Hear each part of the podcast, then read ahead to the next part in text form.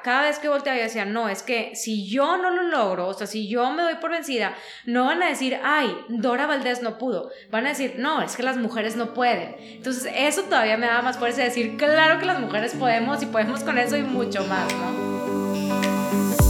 Hola, mi nombre es Adriana Ochoa Fernández y este es tu podcast Lo que sí.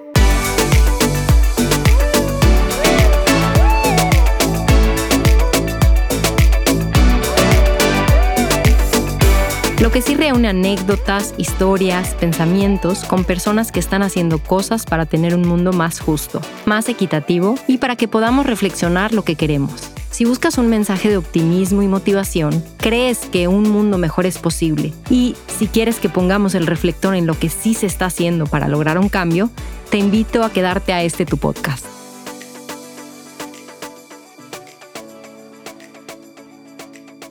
Muy buen día, buenas tardes, buenas noches, dependiendo de donde te encuentres. El día de hoy estoy grabando este episodio de Lo que sí con Dora Valdés Sandoval, mejor conocida por muchas personas como la de RH. Ella es socia y directora general de diversas empresas. Dora inició su carrera profesional a los 16 años y desde entonces ha tenido la oportunidad de colaborar y dirigir equipos en distintos países y culturas. Actualmente Dora es miembro activo de Women Presidents Organization, fundadora del canal La DRH, Está en búsqueda y estudio constante para implementar las mejores prácticas y modelos de trabajo que permiten a los colaboradores de empresas de todos los tamaños alcanzar una armonía de vida y trabajo. Bienvenida Dora, muchísimas gracias por aceptar mi invitación. Muchas gracias a ti, Adri, gracias por considerarme. Encantada de estar aquí compartiendo un poquito de, conocimiento, porque pues no lo sé todo, ¿verdad? Pero aquí estamos, echándole ganas. Muchísimas gracias. Cuéntame, Dora, ¿cómo es que empezó todo? ¿Cómo empieza tu inquietud por formar la DRH? Mira, la DRH nació como un proyecto pandémico. Primero, bueno, es una historia muy chistosa porque iba yo saliendo de viaje y estaba justo en el aeropuerto y pues bueno, para los que ya saben, a mí me encanta el matcha, entonces fui ahí a, comprarme un té de matcha y una señora se me acerca y me dice, oye, ¿por qué tu bebida es, es verde? Y le digo, ah, señora, es que fíjese, mi bebida es un té de matcha. ¿Y qué es la matcha? Ya empezamos a platicar. A mí me rascas tantito y no paro, ¿verdad? Entonces empezamos a platicar. ¿Y tú qué haces? ¿Y a dónde vas? Y ya le dije, no, pues que voy aquí, no sé qué, ¿y qué haces? Y platicando y platicando y platicando, ¿verdad? Digo, faltaba bastante para el vuelo. Y me dice, oye, me encanta. ¿Cómo le puedo hacer para que mi hija conozca más de ti o sepa de ti? Y yo le dije, no, pues si quiere le paso mi teléfono y que me marque, ¿verdad? Y ya le platico, pero no tienes alguna página o algo, no sé qué, le dije que no, pues la verdad no tengo ninguna página ni nada más que mi celular y el WhatsApp, de que no, está bien, total, ya se va la señora, me voy yo, me reúno con mi equipo y les cuento la historia, ¿no? Y les digo, no, oigan, ¿qué creen? Pues la señora me acaba de decir esto, no sé qué, y me dicen, ¿y por qué no haces un canal? Y yo, pero un canal, pues sí, platícales de todo lo que estaba vez, digo, o sea, si ya tienes tanto tiempo en esto, pues ¿por qué no lo compartes? Y yo, oigan, pues sí, puede que ser que sí. Me voy al viaje, regreso y el fin de semana lo hago. Y ahí estando literal en la cama de mi cuarto, este, abro el Instagram y le pongo la RH. ¿No? Este, y el nombre salió de la nada. De la nada, o sea, como que la DRH así, tal cual, y porque siento que todo el mundo lo dice, ¿no? De que, ay, pues ve con la DRH, ay, me falta esto, pues ve con la DRH, oye, la vez pasada la DRH me dijo, no sé qué sabes, como que siento que es un nombre muy común en el mundo empresarial. Entonces, pues bueno, de ahí empieza la DRH. Obviamente al principio Imagínense que yo hacía los diseños, o sea, con mis cero skills que tengo de diseño estaban horripilantes. Este, pero bueno, empecé a poner quotes, a poner este, historias. De hecho, antes se llamaban Fuck Up Fridays, pero Instagram me baneó porque no puedo poner la palabra fuck, entonces lo cambiamos a Messy Fridays. Y pues bueno, así es como ha ido creciendo poco a poco la comunidad en, en la DRH, ¿no? Pero tú empiezas trabajando en algo que tiene que ver con recursos humanos o... Sí, bueno, esa es otra historia. Yo empecé a los 16 años a trabajar. Ya voy a cumplir casi 20 años trabajando. Muy contenta, la verdad. Y en estos, yo empiezo a los 16 años porque en mi casa mi papá eh, se queda sin trabajo y luego mi hermano mayor se broncoaspira y pues lo metemos a cuidados intensivos, llega mi papá, no teníamos seguros médicos mayores, yo estaba por cursar mi último semestre de prepa y me acuerdo perfecto que estábamos así en la, en la capilla del hospital privado aquí en Monterrey y viene mi papá y me dice, oye, pues necesito hablar contigo, y le digo, sí, claro, ¿qué pasó? Y me dice que, oye, ¿sabes qué? Lo que pasa es que pues nada más te quiero decir que pues ya no hay dinero y pues tú ya no vas a estudiar. Y le digo, ¿cómo? Y me dice, sí, o sea, ya no vas a estudiar, ya se acabó, ¿verdad? Y le digo, pero me falta un semestre para terminar la prepa, de que no, pues no hay dinero y pues adiós. Y le dije, está bien, no te preocupes. Y le dije, nada más te voy a decir una cosa, yo sí voy a estudiar. Y es más, le dije, voy a estudiar en el TEC de Monterrey. Mi papá me voltea a ver con cara así como haciendo la cabeza como no, ¿verdad? De que esta niña no entiende. No sé cómo le hice, Adri, o sea, en verdad, no, o sea, ahorita si me preguntas cómo fue, no, no sé cómo, o sea, yo que nada más el de arriba sabrá lo que hubo que poner en mí y me fui a pedir trabajo. Fui a hablar con el director de la prepa, ya estábamos muy próximos a entrar, entonces no me pudieron dar beca, me tuve que cambiar de prepa, me tardé un semestre más en graduarme que todos mis compañeros, no pude ir a la graduación de prepa porque se tenía una deuda, ¿verdad? Entonces yo prácticamente trabajaba y estudiaba de tiempo completo y todo mi dinero lo aventaba a mi colegiatura, o sea, eh, había quincenas que me quedaba con 50 pesos porque pues tenía que hacer otros pagos y libros y esto y lo otro, ¿no? Entonces, gracias a Dios, luego termino la prepa, aplico para el TEC de Monterrey, me dan beca de, del 90%, entonces estaba trabajando, estudiando, haciendo servicio becario y estaba amarrada por todas partes porque no me podía ir mal en la escuela porque me quitaban la beca y cómo la pagaba. No me podía ir mal en el trabajo porque si me corrían, cómo pagaba la escuela, ¿verdad? Entonces, pues sí, hay que echarle ganas a todo, ¿no? Y no te digo que fue fácil, no fue. Fueron cinco años que pues bastante duro, ¿no? O sea, donde hay que levantarse a las 5 de la mañana, los días terminaban a las 10, 11 de la noche por hacer tareas, trabajos, etcétera, pero yo creo que cuando cuando amas lo que haces, te apasiona y tienes como la meta bien clara lo que quieres lograr, todo el mundo conspira para que lo logres, ¿no? Para que estés ahí. Y algo que te he escuchado decir, está, está bien para todo lo que me cuentas, Dora, muchas gracias por compartir. Tú decías, y más lo hago, o sea, por el por el hecho de ser mujer por las mujeres, ¿no? A ver, cuéntame un poquito de eso. Sí, porque fíjate que, o sea, cuando ya estaba así a punto de tirar la toalla, que yo decía, ya, o sea, que llevaba con mi mamá casi llorando de que, mamá, es que yo ya estoy trabajando y aparte, deja tú, nunca fui practicante. Siempre tuve un trabajo ya como recién graduada y yo apenas en primer semestre, imagínate, o sea, todavía me faltaba un mundo para terminar. Y yo decía, cada vez que volteaba, yo decía, no, es que si yo no lo logro, o sea, si yo me doy por vencida, no van a decir, ay, Dora Valdés no pudo. Van a decir, no, es que las mujeres no pueden. Entonces, eso todavía me da más fuerza de decir, claro que las mujeres podemos y podemos con eso y mucho más, ¿no? Oye, qué padre. ¿Y eso cómo lo relacionas con recursos humanos? Pues mira, la parte con recursos humanos es yo desde que empecé a trabajar, estuve, empecé como reclutadora, ¿no? Entonces, a mí me encanta, yo sé que hay gente que no le gusta el tema de reclutar porque sé que pues, o sea, entrevistas como a 100 y mandas como tres currículums, ¿verdad? Pero es una, para mí es tan padre porque conoces a tanta gente y aparte me encanta la noticia de decir, es, o sea, darle una propuesta a la persona porque yo sé el impacto que tiene el efecto dominó, no solamente en esa persona, en toda su familia, en sus hijos, si tiene hijos, en su esposa, si es casado, o sea, eh, lo que, lo que traes de buena vibra o sea, como que me encanta, ¿no? Entonces me, me, encanta el reclutamiento y de ahí empecé como reclutamiento, luego pasé como coordinador de reclutamiento, generalista de recursos humanos y así hasta llegar a ser directora de, de RH este, de diversas empresas, ¿no? Entonces me apasiona, ahorita obviamente tengo mi propia consultoría de recursos humanos entre varias empresas también que tengo y, y me encanta porque veo el impacto que puedes tener en una organización y como te comentaba, una empresa puede tener la mejor estrategia, pero tu empresa solo va a llegar tan lejos como tu gente te lleve. Entonces, así de importante es el talento. Wow. Oye, ¿y cómo, qué le dirías a la audiencia que es la de RH? O sea, ¿qué, ¿qué, es lo que compartes en tu Instagram? ¿Qué es lo que compartes en tu LinkedIn? A ver, platícame un poquito. Ay, qué padre, la verdad. sí, claro, no. La de la de RH, el propósito que tiene el canal es compartir el conocimiento. Porque yo siento que primero que nada, todos nos vamos a morir, ¿verdad? O sea, todos vamos para el mismo camino. Qué padre haber compartido el conocimiento y dejarlo aquí y que después más gente pueda aprender de eso, ¿no? Creo que eso es lo más valioso. Todos venimos a esta vida a aprender algo, ¿qué? No sé, pero todo el tiempo estamos aprendiendo, evolucionando, cambiando, mejorando.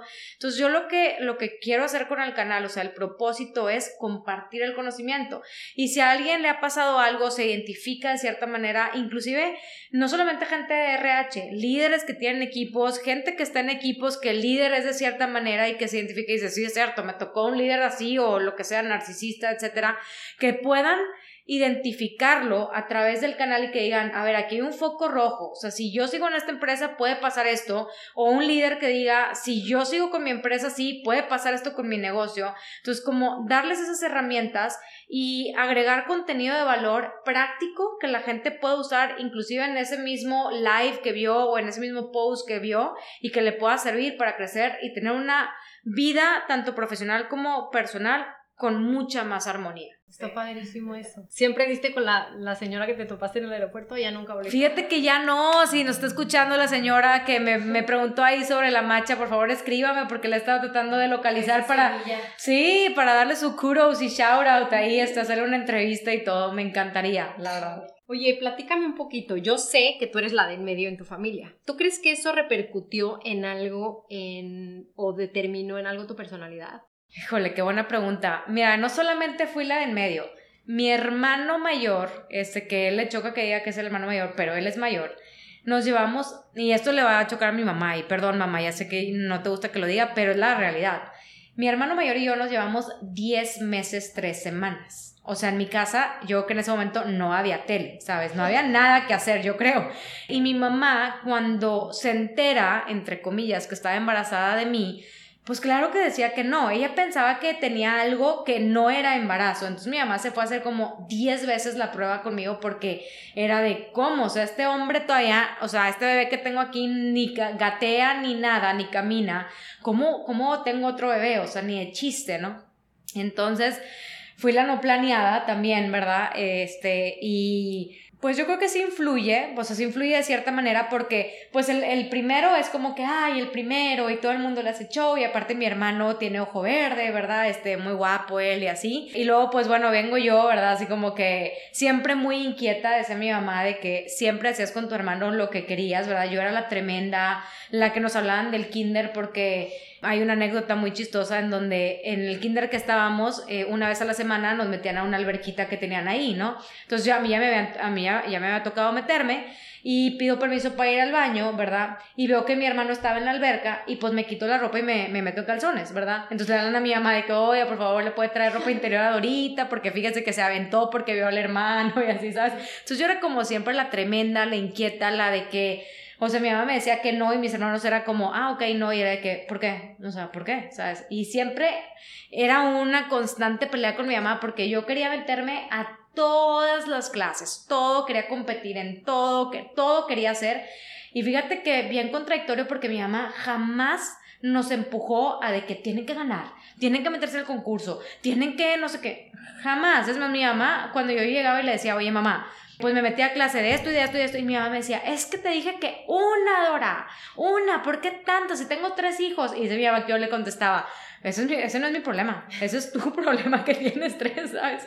Entonces, sí, definitivamente. Pero muy padre, la verdad es que yo agradezco mucho el cómo mi mamá fue con nosotros, que siempre estuvo pegado con nosotros, que nunca nos dijo, no puedes, al contrario, o sea, si yo le decía, oye, me quiero meter a esto, yo, yo según yo iba a ser actriz, entonces me metía a clases de canto y danza y actuación y salía en obras y todo. Y ahí estaba mi mamá, o sea, mi mamá siempre estuvo ahí para decirnos, si tú quieres hacer eso y tú te esfuerzas, lo vas a lograr para que siempre las impulsó a, querer hacer lo que quieran, ¿no? Y no este espíritu competitivo, sino disfrute el camino mientras suceda. Cada quien pudo estudiar lo que quiso. Mi papá es ingeniero industrial, mi mamá es dentista, mi hermano es ingeniero químico, mi hermana es mecatrónica y yo soy licenciada en relaciones internacionales. O sea, cada quien lo que quiso. Ay, qué padre. Nadie la misma carrera, ¿va? Nadie la misma carrera. Qué loco. Órale, qué padre. Oye, Dora, a ver, platícame un poquito qué está pasando con las empresas, ¿no? ¿Qué está sucediendo dentro de los lugares de trabajo, qué está pasando con el talento que de alguna manera está fallando, ¿no? Con, pues, los liderazgos. A ver, platícame tú qué has vivido y qué has visto. Bueno, pues estás empapando de toda la información todos los días. Por lo que veo, subes cosas y todos los días estás leyendo y estás entrevistando gente para que la, las mismas empresas puedan potencializar el talento de su gente y de las fallas que tú detectas, ¿qué has visto que está pasando? Pues mira, creo que sí hay un antes y un después, Adri. Definitivamente creo que la pandemia ha marcado mucho eh, la fragmentación de las culturas en las empresas y esta, eh, este difícil desapego a la conexión virtual, ¿no? Al, creer que como están en su casa, el colaborador está 24/7 disponible para la empresa, ¿no? Entonces, esto está ocasionando un burnout este, está agotando a los colaboradores de decir, es que me está marcando el fin de semana nada más porque piensa que aquí estoy. Sí estoy aquí, pero no quiero estar ahí pegado en la computadora ni estar haciendo eso, o sea, necesito desconectarme, ¿no? Y creo que eso es lo que muchas veces tanto los líderes como dueños de negocio pues no se dan cuenta o no quieren darse cuenta que existe pues obviamente un agotamiento profesional, ¿no? En donde la gente dice, oye, ya basta, o sea, yo no puedo estarte contestando desde las 8 y luego estar aquí todo el tiempo, sino tiene que haber ciertos breaks, o sea, la salud del colaborador es tan importante como tenerlo capacitado, como cualquier otra área de, de la persona, ¿no? Entonces, creo que estamos fallando mucho en este tema de la desconexión y la otra es el que quieran hacer que forzosamente vaya la gente a la oficina. Entonces mucha gente dice, no, pues es que si no voy me, corren, mejor aunque tenga COVID, pues ni modo, pues voy, ¿no? Entonces ya no dices nada, este, o al revés, de que, ah, pues para no ir voy a decir que tengo COVID, entonces existe este tipo también de, de, de cosas que está pasando en donde la empresa a fuerza quiere que vaya alguien a pues estar ahí, ¿no? Físicamente, lo cual yo creo que no debería ser así, creo que está cambiando y más ahorita que la tecnología avanza a pasos agigantados, es la primera vez en la historia que vemos que la tecnología avanza más rápido que el empleo. Definitivamente creo que el enfoque no es por ahí, creo que más bien tenemos que ver cómo mantenemos a nuestros colaboradores saludables para que puedan ser mucho más productivos y que puedan dar un mejor rendimiento y un mejor resultado dentro de la organización. Claro, fíjate que estaba platicando con una amiga que es directora de, recursos humanos y me decía que se dieron cuenta que eran muy tolerantes con los perritos y los gatitos en las llamadas, en las videollamadas, pero que eran cero tolerantes con los niños y las niñas. Entonces dijeron, oye, nos estamos dando cuenta de esto y entonces hicieron toda una campaña de que está bien si se cruza tu hijo, si se cruza tu hija, ¿no? También me platicaba, por ejemplo, de jefes que de la nada te mandan un Zoom de que conéctate ahorita para para ver qué estás haciendo, ¿no? Y dices, oye, pero espérate, igual estoy en pijama o estoy en el baño, lo que sea, o sea, no estoy 24/7 eh, dispuesta, ¿no? Y como dices, o sea, gente que está yendo con síntomas de COVID a la oficina porque si se van a trabajar a su casa solamente le pagan el 50% de su sueldo porque no creen que estén siendo suficientemente productivos. Exacto, y no solamente eso, yo creo que también acordémonos que con la pandemia pues hay este, colaboradoras y colaboradores que de la noche a la mañana se hicieron maestros también, ¿no? Entonces, no solamente tienen que meterle el 100 al trabajo, sino tienen que ayudar a sus hijos también a que estén enfocados ahí en la escuela. Entonces, ¿cómo hacemos de alguna manera políticas para poder apoyar a todas estas personas que aparte están agarrando roles nuevos o inclusive, oye, antes tenía ayuda en mi casa y ahora ya no tengo ayuda porque pues por el COVID, ¿verdad? Y ahora tengo que hacer todo yo también. Entonces, ¿cómo se va multiplicando o triplicando el trabajo? En vez de que las empresas sean un poco más tolerantes, por así decirlo, y que nos basemos más en resultado, no en horas pompis, este, como decimos, ¿cómo le podemos hacer más bien para que exista esta armonía que estamos buscando? Porque el colaborador obviamente quiere estar ahí y le gusta y todo y quiere trabajar, pero también llega un momento en donde dices, oye, espérame, o sea, sí me gusta y sí, y sí quiero la empresa, pero me quiero más yo. Entonces, inclusive empiezan a buscar empresas donde, aunque me paguen menos, pero prefiero mejorar mi calidad de vida, ¿no? Entonces, también creo que ahí necesitamos encontrar un balance en, la, en las empresas con los colaboradores, ¿no? Qué fuerte. Y también he estado leyendo artículos en donde, pues dicen que la mayoría de las mujeres estaban en las líneas de frente de laboral, ¿no? En hospitalidad, en súper, y así, que se salieron de trabajar y otras renunciaron precisamente por esto que tú comentas, ¿no? Que pues doble y triple turno porque tienen que estar haciendo desayunar y además ser en el homeschooling y en el home office y ¿Y cómo le haces? O sea, ¿por qué no ser tolerantes de que, oye, sabes que los que tienen hijos, pues ¿por qué no que su horario laboral sea a lo mejor un poco más tarde para que puedan estar con sus hijos? Porque al final a todos nos beneficia. Es que tenemos que ver el, el, el big picture, como decimos, ¿no? Al final esos niños el día de mañana, pues obviamente van a ser el futuro de nosotros. Si los dejamos también solos a que ellos a ver cómo aprendan, si por sí es complejo, ¿verdad? Porque no están acostumbrados a este esquema. Luego todavía acaparar todo el tiempo de sus papás papás para que estén en la oficina y desatenderlos, pues entonces no nos quejemos el día de mañana si hay unas generaciones que no nos gustan, ¿verdad? Porque pues nosotros estamos siendo partes de de que eso suceda, ¿no? Claro. ¿Y quiénes sí están haciendo bien las cosas? ¿O qué están haciendo los que sí están haciendo bien las cosas? Pues mira, yo creo que sí hay empresas que están haciendo bien las cosas. Sí me ha tocado ver empresas, inclusive en México, que sí están haciendo políticas, por ejemplo, de, oye, nadie va a la oficina, o sea, no importa este, que estemos pagando a lo mejor renta o lo que sea, nadie va a la oficina hasta que no nos vacunemos, hasta que no estemos 100% safe, porque la seguridad es primero, como dicen, hay que ponernos la máscara primero uno para poder ayudar a los demás. Entonces, no están completamente home office y obviamente se subieron a, más em, tecnología, ¿verdad? Más herramientas tecnológicas y creo que eso es súper importante. Si no te había subido a la ola de la tecnología, hoy es el momento para hacerlo, si no vas muy atrás, ¿verdad? Otra es creer más en tus colaboradores. O sea, este micromanagement, dejarlo a un lado de que conéctate y no sé qué, y ya son las 8 y a las 10 de la noche seguirte mandando mensajes y a las 11 y luego antes de que te duermas. Es lo único que causa es estrés laboral. Y lo único que estás haciendo es una bolita de nieve y al final no te quejes de que por qué hay rotación en la empresa, por qué la gente se va, por qué no les gusta estar aquí, por qué hablan mal de la empresa. Pues digo, a ver, ¿verdad? Nadie, nadie aguanta eso, ¿verdad? Entonces creo que también el medir los horarios y decir, oye, se trabaja de esta hora a esta hora por ciertos objetivos también, o sea, tener los objetivos bien claros de por qué está una persona o no dentro de la empresa. Eh, también eh, he visto empresas grandes como Twitter, ¿verdad? Y todas estas que dicen de que, oye, aquí ya no importa si vienen a la oficina. Ya, ya nos dimos cuenta que podemos trabajar de esta manera y que nos da mayor calidad de vida porque también qué estrés, levántate temprano y esto y el tráfico y más el tráfico de Monterrey o de Ciudad de México, que de aquí a que llegues a tu trabajo ya perdiste una hora, que pudiste haber hecho mil y otras cosas de la oficina, o sea, literal, ¿no?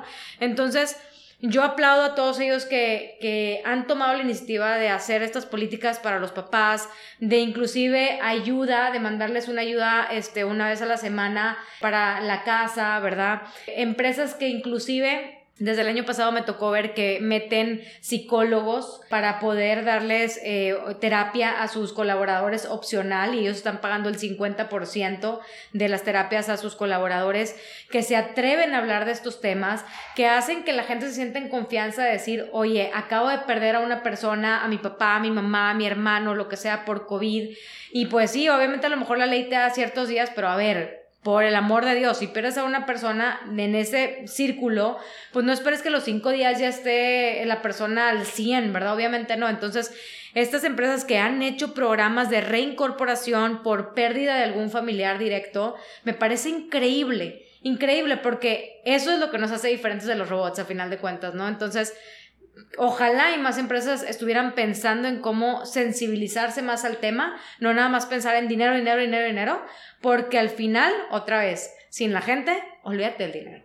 No, sé si, si tengas este dato, ¿cuánto cuesta la rotación del personal? No, hombre, o sea, la rotación del personal más o menos aproximadamente en estudios que me ha tocado leer tanto de Harvard Business School y todo esto, aproximadamente yo que te puede llegar a costar con capacitación, con el tiempo del reclutador, con lo que tuvo la persona. Depende mucho del tiempo en el que se va y el tiempo que estuvo en la empresa, pero vamos a suponer bajita la mano entre unos 6 y 12 meses del sueldo de la persona.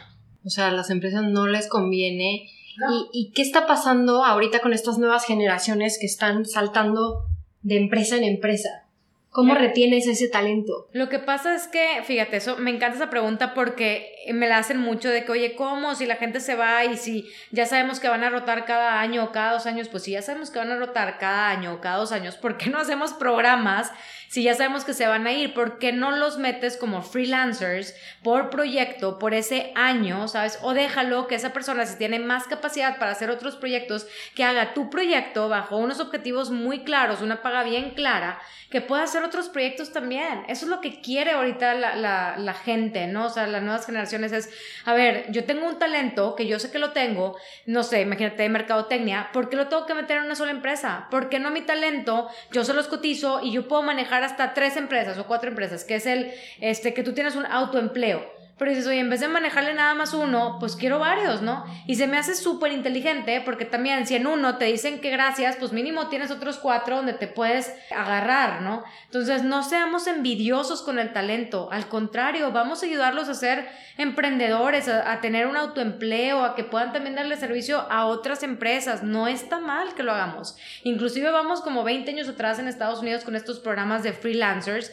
Hay un libro muy bueno que justo habla de esto del freelancing de todos los errores que se cometieron en Estados Unidos y por eso, por ejemplo, Uber ahorita está siendo demandado porque no son sus taxistas, pero sí son porque tú les pones horario, entonces si no, no les debe poner horario y que en este horario puedes ganar un bono y pues no, que no es tu empleado, entonces hay muchas cosas de las que podemos aprender que ya pasó en Estados Unidos para no volver a cometer los mismos errores acá, ¿no? Con ese tipo de programas en específico. Y hablando de los adultos, las personas adultas mayores, ¿qué me dirías? Sea, ¿qué está pasando con ese talento? ¿Las empresas los están volteando a ver, los están empleando, los están bateando o qué está pasando con ellos? Para mí ellos son, híjole, el mejor talento. O sea, en verdad que yo siento más bien que no estamos aprovechando a ese talento, que creemos que porque ya están jubilados o ya están grandes, ya mejor que se vayan al VIPS este, a jugar golf o yo no sé, ¿verdad? Cuando tienen tanto conocimiento, o sea, de hecho a mí me gusta rodearme de consejeros y la mayoría de mis consejeros son jubilados. Me explota la cabeza cada vez que hablo con ellos de todo el conocimiento, de todo lo que, lo que te dicen, o sea, de, de las recomendaciones es oro molido. Si no tienes jubilados en tu organización por algún proyecto en específico, como consejeros, híjole, te lo súper recomiendo para que también te puedan ayudar a formar a las siguientes generaciones y que transmitan todo este conocimiento que tienen, que es muchísimo, ¿no? Ahí sí está el verdadero de déjame compartir el conocimiento porque tienen un montón.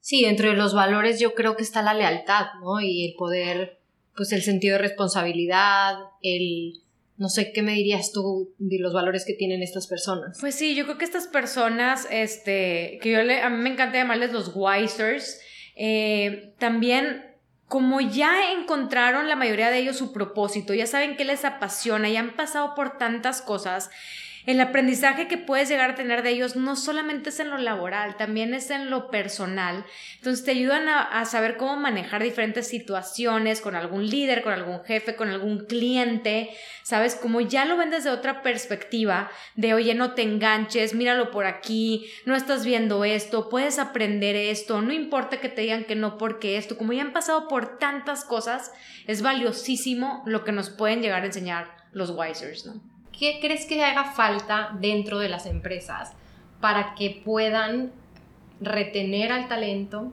y para que puedan, bueno, tanto las, como dices, estas nuevas generaciones, ¿no? A lo mejor estos proyectos de freelancing, a lo mejor tomar en cuenta a las personas adultas mayores, en temas de diversidad e inclusión, en programas de apoyo a las mujeres, ¿qué crees que haga falta dentro de las empresas? Mira, fíjate que a mí no me gusta la palabra retención de talento, porque retención se me hace así como que de la esclavitud, de que nunca se vayan, ¿no? De que aquí se queden para siempre, cuando no, o sea, inclusive en la vida nada es para siempre, ¿no? Más bien, si ya sabemos otra vez que van a rotar, yo soy más de la idea de hacerlo por proyecto, que estén cómodos, que estén en un ambiente sano, que se sientan en un ambiente sano. Obviamente cuando tú sientes que, que hay una vibra muy negativa, que definitivamente el líder no sé, no, no compaginas con el líder, ¿verdad? O tiene un pensamiento totalmente diferente al tuyo, o no respeta los horarios, o le vale tu vida, ¿verdad? Definitivamente, pues obviamente ese talento, por más que hagas, deshagas y por más que RH se vista de payaso y haga tres maromas, se va a ir, ¿verdad? O sea, porque en la retención del talento no depende de capital humano, depende de toda la organización y más que nada de las cabezas de esa organización, porque al final tú vas a imitar lo que ves arriba. Si tú arriba ves que la persona es una persona sana, respeta los horarios, le habla bien a la gente, porque la verdad, ser cordiales no cuesta, ¿verdad? Que es una persona que genuinamente se mortifica por los demás, que ve más allá de solamente no te ve con signo de pesos, obviamente vas a querer estar ahí porque te sientes valorado o valorada. Pero si ves que la persona o los líderes de arriba, oye, ni se cuidan, se hablan mal entre ellos, hablan mal de la gente, no confían en su gente, hablan a cualquier hora o deshora, siempre andan de mal humor, no hacen nada de aplausos a la gente más que puros regaños y regaños, no hay nadie que te vaya a aguantar en ese ambiente. O sea, no importa lo que te paguen. Y más, si te pagan poquito, pues estás así nada más de que te rasquen para que te vayas a otra empresa, ¿no? A mí me encantan los programas de, de inclusión debería ser parte ya de la norma, o sea, y no nada más como un nice to have. Fíjate que a mí me tocó implementar un programa de inclusión en una empresa y me encantaba porque este, la experiencia para mí, te la, te la platico un poco, Adri, yo nunca había entrevistado gente con discapacidad, este, y gente con discapacidad eran chavos sordos, ¿verdad? Profesionistas sordos, que tenían todo lo que yo necesitaba, lo único es que eran sordos. Entonces, cuando yo voy con el director de recursos humanos en su momento para platicarle que los quería traer, porque aparte, o sea, pues ya no, no hay tanto talento de sistemas y yo quería traerlos a la empresa, pues se hace cuenta que me volteaba y me dice que, o sea, claro que no, ¿sabes? O sea, esto no va a pasar. Pero bueno, ustedes ya me conocen, ya les platiqué cómo era, pues a mí me dices que no, ya se cuenta que me dices, Dora, por favor, hazlo, ¿no? este, entonces, pues los empecé a entrevistar. Él estaba, creo que en el piso 3, no me acuerdo, y yo en el piso 1 los entrevistaba a los chavos. Y me encantaba porque llegaban los chavos, por lo general acompañados de su papá y su mamá. Y luego cuando se iban conmigo a la entrevista y los regresaba, eh, me apoyó ahí un, una persona especialista, ¿verdad?, en, en todos estos temas. Y cuando yo regresaba con ellos y los regresaba con sus papás, sus papás me decían, mira ahora, no importa si no los contratas. Hoy nos damos cuenta que nuestro hijo, nuestra hija, tiene oportunidades. Gracias por abrirnos los ojos. Y eso a mí Adri, o sea, mm, se me salían las lágrimas. O sea, yo no, yo no entendía el impacto de lo que estaba haciendo hasta años después, que después obviamente ya eh, fui con otro director que tiene unas vacantes y le digo que, oye, fíjate que tengo a estos chavos, son muy buenos, que, ¿y qué te dijo el de allá? No, pues que lo que tú me digas, ¿no? Entonces sí, ah, perfecto. Oye, me empecé a mover, me esperé a que se fuera mi jefe de vacaciones y en ese momento lanzamos el programa, ¿no? Estuvo muy bien, tuvo súper buena aceptación. Luego ya yo salgo de ahí, todo, pasan un par de años y de repente estoy yo cenando en mi casa, que es tu casa, y este, y, y veo, estaba abriendo el programa de emprendedores que levantan capital y sale un chavo que yo recluté en su momento, Gerardo, con Rocío, una chava que estaba trabajando. Y Rocío tenía 10 años de trabajar en esa empresa. Y trabajando con Gerardo se da cuenta que su verdadera vocación era el estudio de jóvenes con discapacidad auditiva, ¿no? Entonces estudia su maestría, su doctorado, perdón, y sale, sale de la empresa y ponen juntos un negocio que se llama Dilo Enseñas y estaban levantando este capital para su proyecto. Imagínate, o sea, el impacto que uno puede tener, ¿verdad? En este tipo de proyectos es inmenso, ¿no? Inmenso porque le cambias la vida no solamente a una persona, a dos personas, es increíble lo que puedes llegar a impactar, ¿no? Y de este, tipo de retos o oportunidades o que dices, no me voy a dejar caer por un no, si ya me digo que no está bien, pero como quiera me voy a arriesgar. Y yo creo que por eso al final tuve que empezar a poner mis negocios porque siempre estaba en esa fina línea donde yo decía, o les va a encantar lo que hice o me van a correr. O sea, definitivamente, ¿no?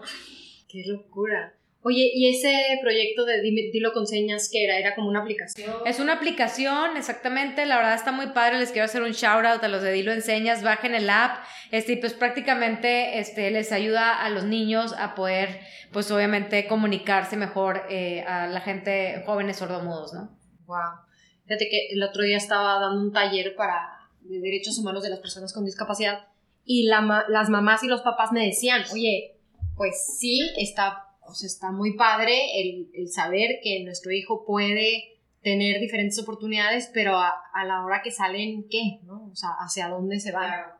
Y entonces pues vi que está este el movimiento congruencia. Sí, movimiento congruencia, buenísimo. De hecho, ahí está ahorita Rocío, que ahorita corrijo, es este, son jóvenes sordos, no sé si sordomudos, si no, si Rocío me está escuchando, me va a hablar para regañarme, entonces lo corrijo, ¿no? Pero sí, movimiento congruencia, buenísimo y ayuda a, a que las empresas puedan tener esta inclusión eh, laboral, ¿no? Buenísimo. Estaba escuchando a una chava que trabaja en Starbucks de recursos humanos y me decía que hay diferentes Starbucks que tienen personas adultas mayores, personas con discapacidad, y que en Tijuana hay varios clientes que son sordos y que por eso quieren poner a personas sordas para que puedan hablar o interactuar con, con ellos. Qué, qué, padre. Qué interesante y qué padre, ¿no? Y tal cual, como dicen, o sea, el que no conoce sus opciones no tiene opciones y el que tú hayas abierto esta puerta, que pues para ti es muy fácil, ¿no? Decir, oye, pues el no ya lo tengo, ahí voy. Claro. Y, y que todas estas personas puedan aspirar a, a algo más y a tener nuevas oportunidades. Totalmente. Qué bonito. Totalmente. Para ti, ¿cuáles son las mejores prácticas que tienen las empresas hoy en día? Ay, pues mira, yo creo que las mejores prácticas son aquellas que permiten que sus colaboradores tengan una vida en armonía. Y no digo balance porque balance sería poner como 50-50 y al menos yo que tengo ya casi 20 años en esto, jamás he sabido cómo el que sepa que me escribe y que me diga porque yo no, no sé.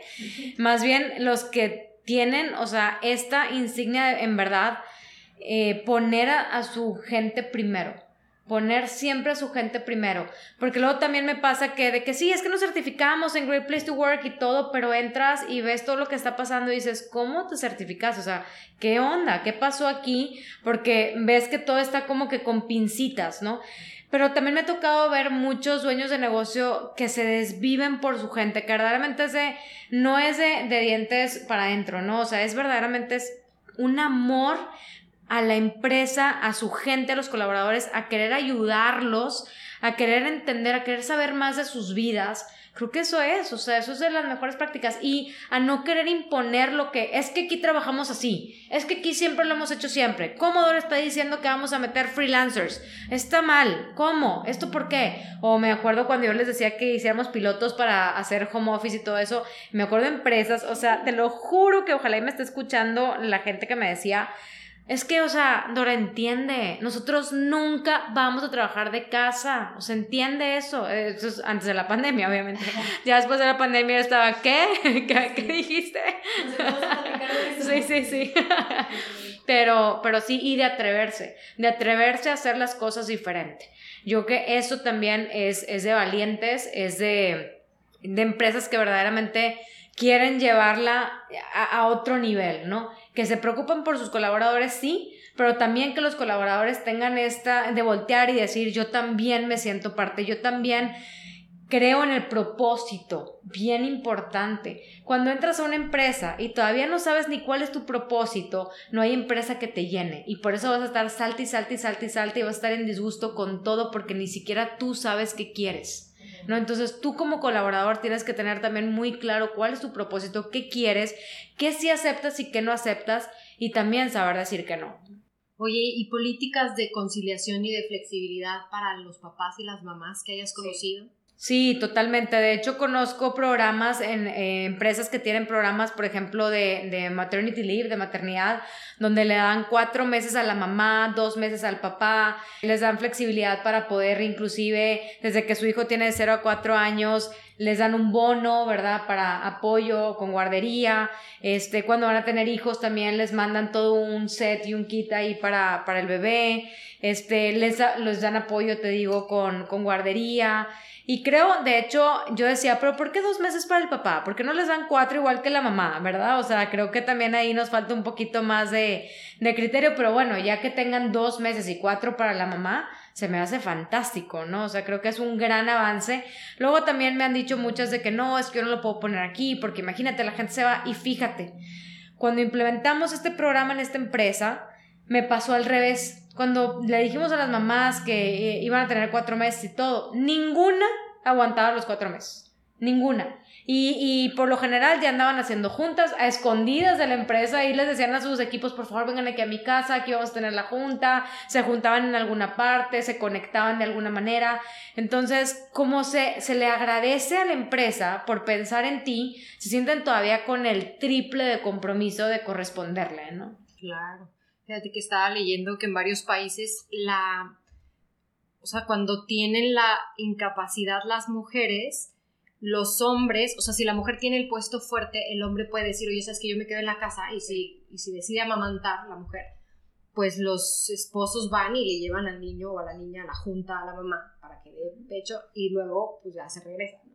Y también en España que por ejemplo decimos, oye, pues esta semana vamos a trabajar 48 horas, tú y yo, ¿no? Entonces, pues tú esta semana vas a trabajar lunes, miércoles y viernes y ahí te distribuyes tus 48 horas y yo martes y jueves. Y la próxima semana tú martes y jueves y yo lunes, miércoles y viernes. ¿Tú conoces algo así aquí en México? En México, fíjate que no. Sí conozco en Europa. De hecho, me tocó la fortuna de ir a las oficinas de IKEA en Suecia, en Jönköping, y impresionante, ¿no? Allá les dan, si mal no recuerdo, eran dos años de maternity leave a las mamás, un año a los papás y pues bueno, ni para qué te cuento las prestaciones, número de vacaciones y todo porque estamos años luz.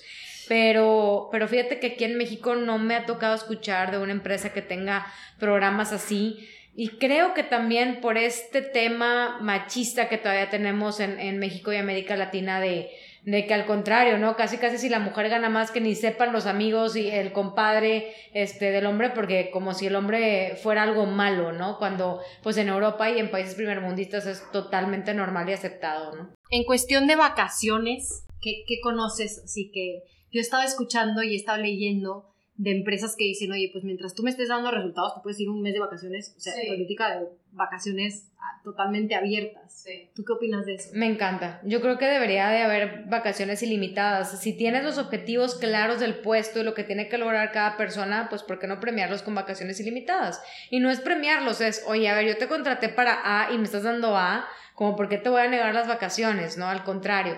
Entonces, yo sí, la verdad es que se me hace muy arcaico eso de que no, pues hasta que cumplas un año te voy a dar seis días y así. Híjole, no, sí se me hace como... Fíjate que mi primer trabajo ahorita que me dices, me acuerdo que entrabas y te daban los primeros días, o sea, las vacaciones de Navidad cerraba la fábrica, era una fábrica de hilos de Estados Unidos, ¿no? Entonces yo estaba en servicio al cliente y cerraban la fábrica en diciembre y entonces cuando entrabas te descontaban esos días de tu, de tu segundo año. Entonces el primer y el segundo año no tenías vacaciones porque ya te los habían descontado. Entonces decías, Claro, o sea, ¿cómo si yo no decidí eso? ¿Sabes? O sea, aparte de que tú me digas exactamente cuándo me tengo que ir de vacaciones, cuándo puedo hacer esto, híjole, no, eso ya se me hace, pues que va a empezar a cambiar muy rápidamente y que muchas empresas ya lo entendieron y que empiezan a dar inclusive más días de vacaciones por salud mental también. Claro. Y sabes que también siento que hace falta, bueno, no sé qué opines tú, de las empresas que trabajan, o sea, que deberían de pagar por hora y no por proyecto. Lo que yo veo como complicado o como problemática es que mientras te pongan un proyecto, luego empiezan a cortar cabezas abajo, entonces tú tienes el puesto de dos o tres personas y dices, no, pues es que tengo que sacar el proyecto. Y el proyecto son horas, hombre, muchísimo más. Y en Estados Unidos dices, bueno, yo trabajo de tal a tal hora. Más de ese horario, pues me tienes que pagar la hora extra. Claro, claro. ¿Tú qué opinas de eso? Yo creo que debe ser un híbrido. O sea, un híbrido en de que, oye, yo voy a trabajar por proyecto, ¿verdad? Pero este proyecto me toma ciertas horas, ¿verdad? O sea, ya normal, ¿verdad? Si yo me paso de estas horas, pues yo te voy a empezar a cobrar la hora en tanto, ¿no? Entonces, sí creo que debe de ser como un híbrido entre sí, ok, proyecto, pero no me quieres poner un proyecto en donde quitaste cinco personas, como tú dijiste, y quieres que yo me lo viente solo, pues no, soy Superman, ¿verdad? Entonces, sí creo que debe haber un híbrido y al final de cuentas creo que no debe haber este de aprovecharse de, de una persona porque a lo mejor necesita el trabajo, que también lo he visto mucho en las empresas, de que, no hombre, vamos a pagarle súper poquito, al cabo que se acaba de quedar sin trabajo por la pandemia y pues lo agarra y pues ahí está la pobre persona ahí gastando todo su talento en un proyecto que le están pagando tres pesos, ¿no? Claro, cosas que ni siquiera le gusta hacer. Oye, ¿y este tiempo que dan de, de incapacidad o es que no me gusta la palabra, así como no te gusta retención de talentos, me choca la palabra incapacidad.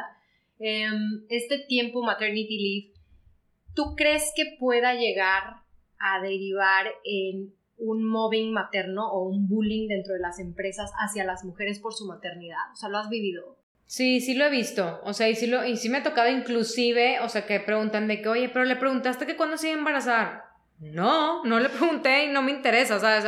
¿A poco tú le preguntaste al hombre que cuándo se iba a embarazar, ¿sabes? A nadie le interesa. Sí creo que muchas veces muchas empresas se frenan en el momento que dicen de que, ay, no, pues es mujer y ya se va a casar, no, pues más o menos va a durar como tres años porque luego va a querer tener bebés.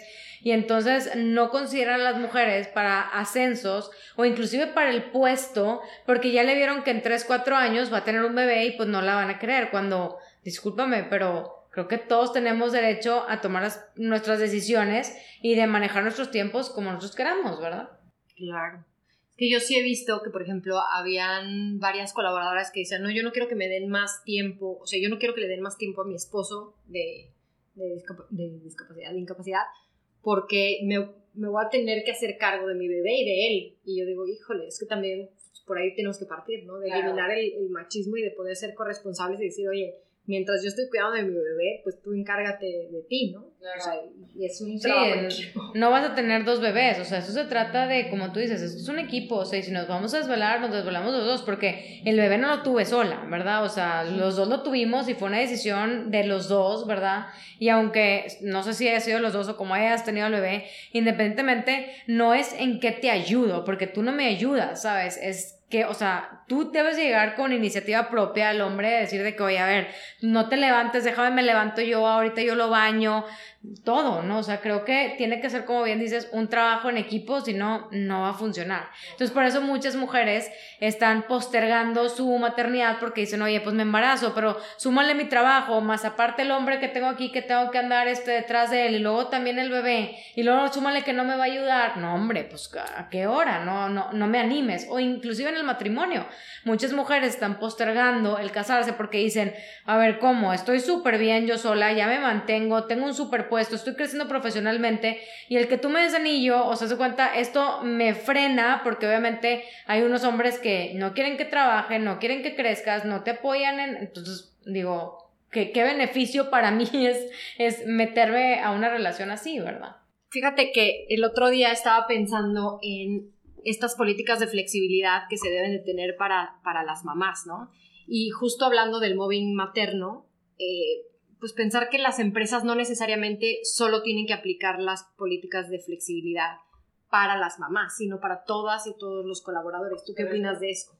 Totalmente de acuerdo. O sea, no creo que debería ser solamente para las mamás, también debería ser para los papás. Este, porque, pues, como tú dices, a lo mejor y en la pareja la mamá es la que gana más y pues por qué no el papá también se, cuida, se queda unos días a cuidar a, al, al, hijo, ¿no? Pero más bien me refiero a, a las otras personas que no quieren ser, no desean ser mamá ni papá que pudieran tener estas políticas de flexibilidad de decir, oye, hoy me quiero ir a jugar golf, hoy me quiero ir al gimnasio, hoy no quiero trabajar, me quiero ir a... Por supuesto, totalmente de acuerdo con eso, o sea, no necesitas tener hijos para tener un programa flexible, al contrario, tú puedes decir también de que, oye, yo la verdad soy mucho más productivo en la tarde o en la noche o en la mañana, y en la mañana, o sea, si no medito, si no me voy al yoga o si no me voy a la bici o si no corro, ¿verdad? No rindo igual porque pues llego con toda esta energía al trabajo. O sea, ¿por qué? Otra vez, ¿quién dijo que tenemos que empezar a las 8 y terminar a las 6? Y ahí vamos todos como robots, ¿verdad? Atrás, así, este, siguiendo lo que alguien en, en algún momento dijo. Y pues no, o sea, creo que hay que respetar la individualidad de cada una de las personas y colaboradores como son, porque luego también queremos como meterlos en una caja de que tú aplicas para acá, tú aplicas para acá, cuando no, cada uno tiene sus propios este, deseos, su, su propia misión, su propio propósito, en donde sí creo que debería existir flexibilidad, no solamente por un tema de maternidad o paternidad, ¿no? Claro, estoy totalmente de acuerdo contigo. ¿Qué sigue para ti, Dora? Ay, ¿qué sigue? Pues mira, ni yo sé. Lo que sí sé es que hoy al menos estoy muy contenta con todo lo que estoy haciendo. Me encanta mi equipo de trabajo, me encanta lo que estamos haciendo en las empresas como empresa. Estoy a punto de sacar un libro también, este, sí, muy padre, lo ya te platicaré un poquito más. Eh, ya te digo, yo estoy súper clara con mi propósito, yo sé lo que quiero hacer en la vida, quiero cambiar la manera en la que trabajamos en el mundo, ese es mi propósito, me levanto todos los días pensando en cómo poder hacer crecer este propósito. Y la verdad no sé qué siga para mí, pero si yo me tuviera que ir hoy, la verdad es que me voy contentísima con todos los retos que me ha puesto eh, la vida, el universo, Dios en el camino, porque definitivamente yo no sería la persona que soy si no hubiera tenido que pasar por todo lo que me ha tocado pasar, ¿no? Y que vengan los retos. Ay, qué increíble conocerte y qué increíble toda tu energía, todo esto que compartes, Dora. Porque de alguna manera el que tú estés trabajando, digo, primero trabajas para ti, ¿no? Para que en tu empresa y tus empresas y en tus emprendimientos tú estés de la mejor manera con tu equipo y también para que otras personas puedan estar en este modo creativo, ¿no? Y en este modo en donde fluyan las ideas, en donde estés tranquila, en donde te puedas ver y crear y disfrutar y no en este modo supervivencia en el que piensas que te está comiendo un león y que dices, o sea, ya estoy harta, ¿no? Y como dices, estas horas pompi, que rentas tu tiempo y tu vida y tu energía a alguien más y pues, quién sabe cuál es el propósito. Y deja tú, se te va la vida. O sea, se te va la vida. Y te digo una cosa, la gente, los wisers, los, los jubilados, una de las cosas que, que más he aprendido es que ellos jamás te van a decir que se arrepienten de no haber pasado tanto tiempo en la oficina. Más bien se arrepienten del tiempo que no pudieron pasar con su familia y con ellos mismos cuando pudieron hacerlo. Wow. Qué locura, ¿no? Porque yo me pongo a pensar en ellos y dices, bueno, se están jubilando a los 60, 65 y ¿cuál es la esperanza de vida? ¿85? ¿79? Pues, ¿por qué se están jubilando tan pronto, no? Pues sí, o deja tú que tan pronto. Yo creo que también es este desequilibrio en donde todo fue trabajo, trabajo, trabajo, trabajo, trabajo. Y ahora que quiero disfrutar, viajar o lo que sea, pues también ya no puedes, ya no tienes la misma energía, ya a lo mejor la gente que está a tu alrededor ya no está tampoco. Entonces, yo creo que lo más importante es sentirse contentos con lo que estamos haciendo hoy ¿verdad? No tampoco este, irnos años luz de qué va a pasar, sí, ¿verdad? Porque hay mucha gente que vive en el futuro, hay otra gente que vive en el pasado, ¿verdad? Y que está todo el tiempo de que es que si hubiera hecho esto y si hubiera no sé cuánto y si lo hubiera dicho y si... Pero no, o sea, yo creo que lo mejor es ver, hacer las paces con nosotros mismos, vivir el hoy y ver cómo hoy podemos ser una mejor versión de nosotros mismos. Y así todos los días, ¿no? Ay, qué bonito, ¿verdad? Me encanta regresándome como 10 pasos atrás de, esta plática, otra de las fallas que yo veo que están sucediendo dentro de las empresas es que personas de más de 35 o 40 años ya, o sea, como que están de salida, ¿no? Ya no, o, a ti qué te ha tocado ver en, ese punto como en la parte de reclutamiento, si están contratando a gente de, de 35 años para arriba o ya no tanto. Pues fíjate que sí los están buscando, o sea, obviamente todas las empresas quieren siempre practicantes, recién egresados y así, pero sí, sí hay otras empresas donde dicen, oye, es que yo sí necesito gente ya con experiencia por el tipo de especialización que tengo o los años de experiencia que necesito para cierto proyecto en específico que una persona a lo mejor recién egresada no podría hacerlo. Entonces, creo que es con toda esta apertura de proyectos freelancing se abren todavía más oportunidades para gente entre 35, 45, 50, ¿no? Claro. Ay, me encanta. Muchas gracias. Pues muchas gracias a la audiencia por haber escuchado este podcast. Ahora como conclusión, me gustaría, Dora, que nos compartieras un poco cómo es un día en tu vida, un día normal en tu vida, cómo le haces para todas esas pelotas en el aire, mantenerlas todo el tiempo sin que se te caigan. Ay, ya sé. La verdad es que es bien divertido. Mira, yo creo primero, este, el que no se te caigan tantas cosas que traes es, es, gracias al gran talento que tienes. O sea, la verdad es que yo no podría hacer nada si no fuera por el gran equipo que tengo, este, y que se va sumando también a, a la organización. Yo todos los días en la mañana, este, medito siempre, este, con una app que tengo y ya tengo mi rutina como que muy marcada, ¿no? O sea, como que hago mi meditación, este, me levanto, este, me baño, todo y así. Bueno, ahorita como hace mucho frío no me estoy bañando todos los días, lo acepto, pero... Y este, menos el lunes y Exactamente, menos el lunes y martes, claro que no, o sea, no hubo baño. Este, pero bueno, me cambio, me arreglo y todo. Bajo ahorita que, que, estoy en la casa, voy a la cocina, me preparo el mismo licuado, o sea, se cuenta que hago un licuado de leche almendra con matcha, este, proteína de French vanilla. Sí, matcha famoso no puede faltar. Este, y polvito de almendra, ¿no? Entonces, ese me lo echo en las mañanas, tomo ahí unas vitaminas y de ahí, haz de cuenta, me pongo, eh, me pongo a trabajar, ¿no? Algo que también hago para yo también, como ver qué tantas actividades hago en el día voy anotando, haz de cuenta que en mi libreta pongo, no sé, junta con no sé quién, este, revisión de no sé qué, elaboración de contrato, entonces al final del día veo, ah, mira, pues hoy hice 18 actividades o 20 actividades, entonces yo también voy viendo para medirme un poquito y, para, y ahí voy poniendo recordatorios, hablé con una persona y me pidió que le mandara alguna propuesta o lo que sea, ahí voy poniendo la fecha en que me lo pidió y todo. Yo sé que suena súper old school en libreta, pero aparte me gusta escribir, ¿sabes? O sea, me gusta como que llevarlo ahí. Obviamente tengo mi Evernote y ahí voy escribiendo todo y ahí tengo todo lo de la RH y temas y todo y guardo mis Zooms y ahí los tengo. Este, pero sí, me encanta, como que me encanta llevar como ese control. Y luego también tratar de hacer touch points con una persona del equipo, ¿no? De que, oye, ¿cómo estás? ¿Cómo te sientes?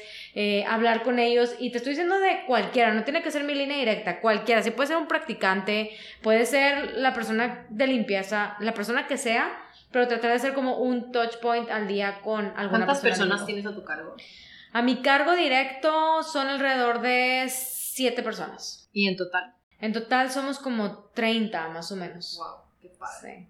Ay, me encanta eso de los touch points. Está sí, sí, sí. Y no se lo esperan, entonces está padre. Y también lo que me encanta es cuando, cada vez que hay un nuevo ingreso, yo siempre les hablo. O sea, esa semana que no, no pasa una semana en donde yo les marco, les mando un mensaje, o sea, todo se cuenta, y, y ya sea llamada o Zoom, pero yo siempre les marco para darles la bienvenida a todos. Oye, ¿eres de las del club de las 5 de la mañana?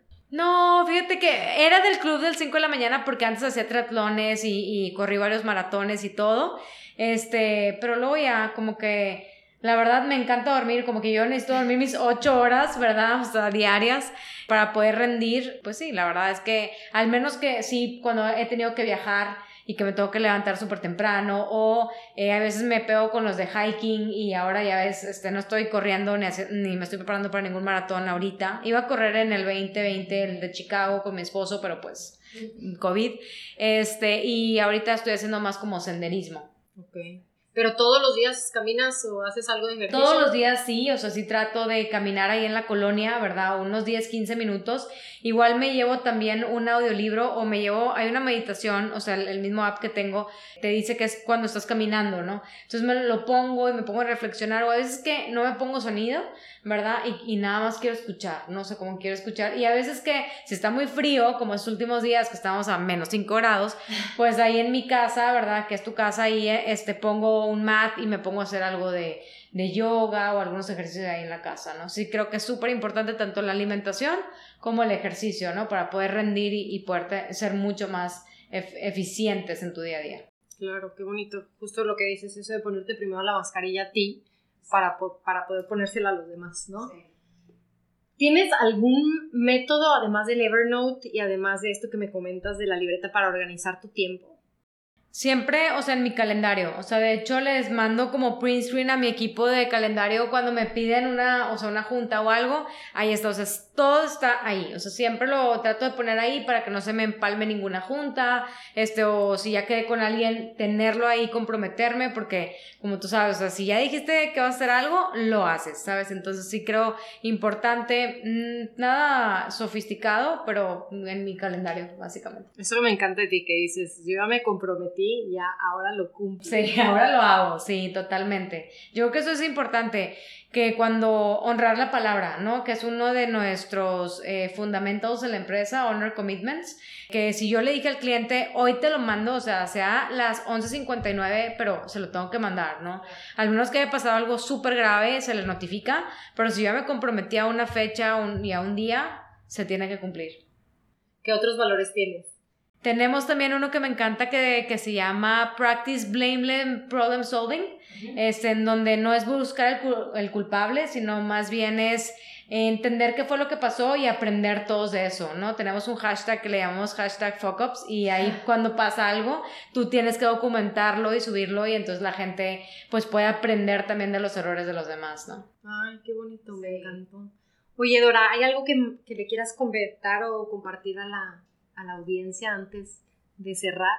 Pues bien, bueno, yo creo que ya les compartimos bastante, pero eh, yo creo que para cerrar simplemente eh, comentarles que no importa en el, en el momento a lo mejor de su vida que estén, si eres un colaborador, si eres practicante, si estás estudiando, si estás emprendiendo, eh, que en la vida siempre va a haber obstáculos, pero yo lo que te quiero decir es que nunca dejes que la vida te lleve, sino que siempre seas tú quien lleve la vida contigo.